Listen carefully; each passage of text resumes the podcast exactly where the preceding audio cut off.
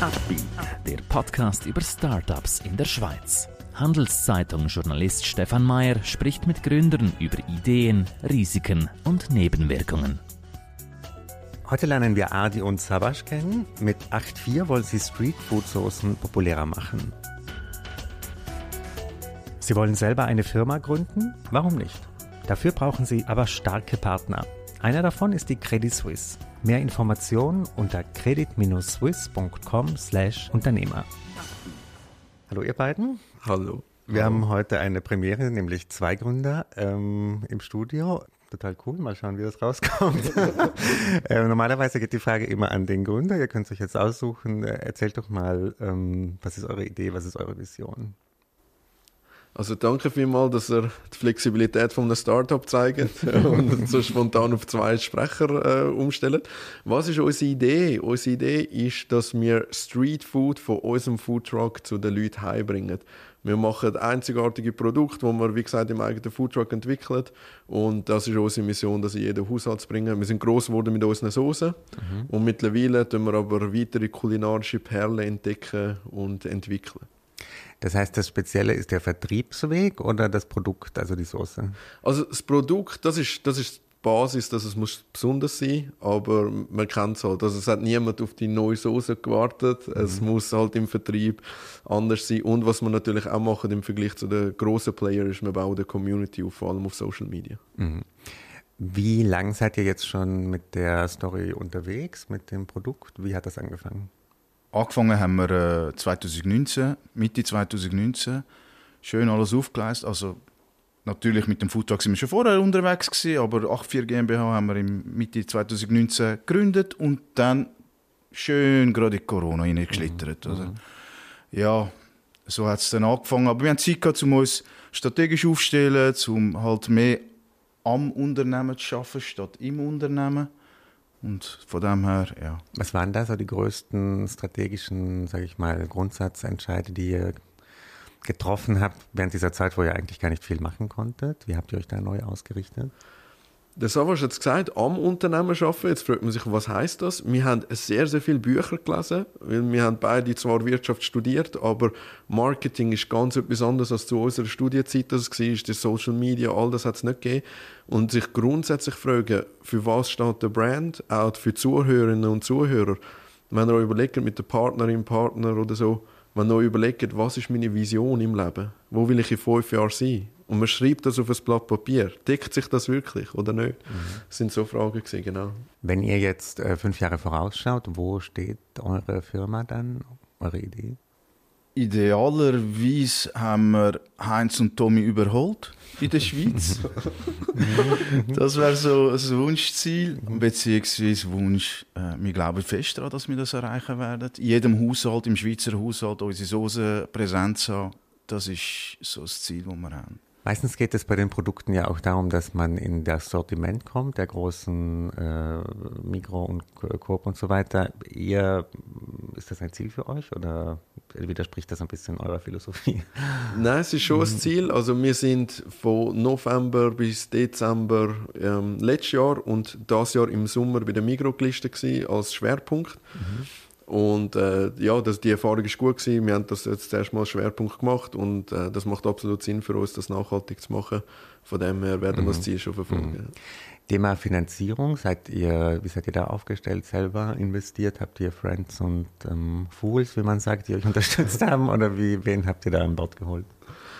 Genau, also wir sind Bootstrap, wie man so schön sagt, das selber finanziert. Ähm, das Einzige, und da sind wir auch sehr transparent, äh, das Einzige, was wir haben, ist ein Bankkredit, ein Betriebskredit. Weil, wie ihr euch könnt vorstellen könnt, wenn die Mikrokunden sagen, wir bestellen für zwei Monate, dann ist das gerade so ein Liquiditätspush, wo man halt muss vorfinanzieren muss, aber sonst dann alles selber finanzieren. Sucht ihr nach neuen Investoren? Würde das für euch Sinn machen? Oder?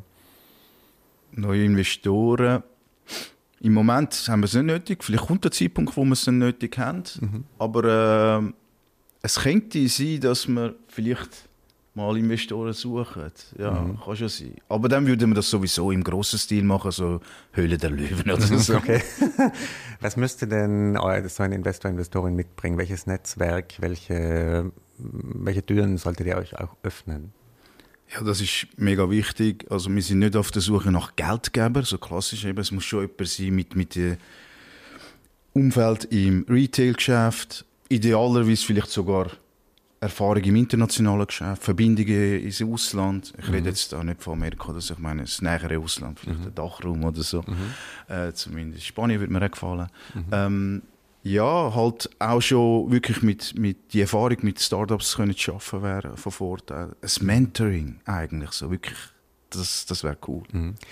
Habt ihr solche Startup-Programme absolviert, wo man sich bewerben kann und dann äh, wird man gecoacht oder wäre das nichts für euch, so, so ein Programm?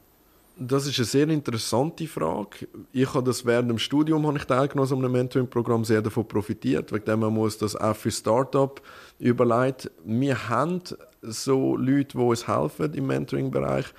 Allerdings haben wir die nicht über das Programm kennengelernt, sondern wirklich dann denkt, das ist eine interessante Firma, interessante Founder, die schreiben wir jetzt direkt an. Mhm, ja. Mhm. Und das ist eine tolle Erfahrung, die man auch den Leuten mitgeben kann. Also in der seltensten Fällen sagen die Leute ab und sagen, nein, ich will nicht mit euch zusammensitzen. Mhm, mhm.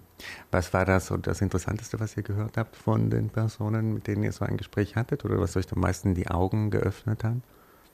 Ich glaube, interessanteste, ähm, würde ich sagen, ist der, ich weiß nicht, ob man den Namen darf nehmen, aber es ist ein, ein großer Bierproduzent aus Winterthur. Äh, wir sind ja aus Winterthur und denke ja, Lebensmittel, die haben schon Erfahrungen. Und ähm, das Selbstbewusstsein, wo die an den Tag gelegt haben als Startup, weil wir sind so nach Geschäftsmodellen am Suchen gewesen, wo wir gesagt haben, eben so aus einem Gastrobereich, also es gibt Kickbacks für die Leute und es gibt das, es gibt das. Und ich gesagt, nein, verkaufen euch nicht unter Wert, die haben super Produkte, die sind lokal gutes Marketing. Ich meine nicht, weil ihr ein Startup sind, das Gefühl haben, ich müsst euch unter Wert verkaufen. Mhm. Das sind selbstbewusst. Und das ist für mich so der Augenöffner gewesen. So, mhm. Ja, man ist jemand, auch wenn man ein Startup ist. Mhm. Was würdet ihr sagen, sind heute eure größten Probleme, Hindernisse, wo ihr sagt, ähm, das müssen wir in den nächsten Monaten lösen, sonst wird es eng? Problem, Hindernis, wir haben so viele Ideen, dass es zu viel sind. Das ist wirklich ein Problem. Wo sollen wir uns konzentrieren? Auf was sollen wir uns konzentrieren? Sollen wir uns auf Social Media konzentrieren? Wenn ja, welche Plattform? TikTok, Insta, LinkedIn, Twitter, was auch immer, YouTube Ideen sind da, Zeit fehlt ein bisschen. Aber auch der klassische Weg wie äh, Akquirieren von neuen Läden, eben vielleicht mal einen grossen Retailer äh, an Land ziehen. Volk ist so am Thema, Migros, Coop sind immer noch. Mhm. Und alles zusammen. Und eben, weil wir, im Moment sind wir im Modus, wir arbeiten im Unternehmen und nicht am Unternehmen. Mhm. Und das ist ein bisschen mhm. das Problem. Wie teil, oder bist du ergänzend? Nein, das ist treffend gesagt. Wie teilt ihr euch die Problemlösung auf? Für, für, was seid, ist jeweils der eine besser geeignet, für was der andere? Wie ist, wie ist ein bisschen eure Charakteristik? Du hast es absolut auf den Kopf getroffen. Wie teilt ihr uns auf, ist, ist, ist das Stichwort. Wir haben gemerkt, es braucht klare Verantwortlichkeiten. Und es geht so weit, dass wir jetzt auch Social-Media-Plattformen untereinander aufteilt haben. Hat erst kürzlich, wegen dem hat das auch gesagt, ist der Fokus noch nicht ganz klar. Aber das ist ein Tipp, wo man den Leuten geben, äh, versuchen, so möglichst viel klare Verantwortlichkeiten zu geben. Mhm. Und äh, ja, an dem sind wir jetzt dran. Genau.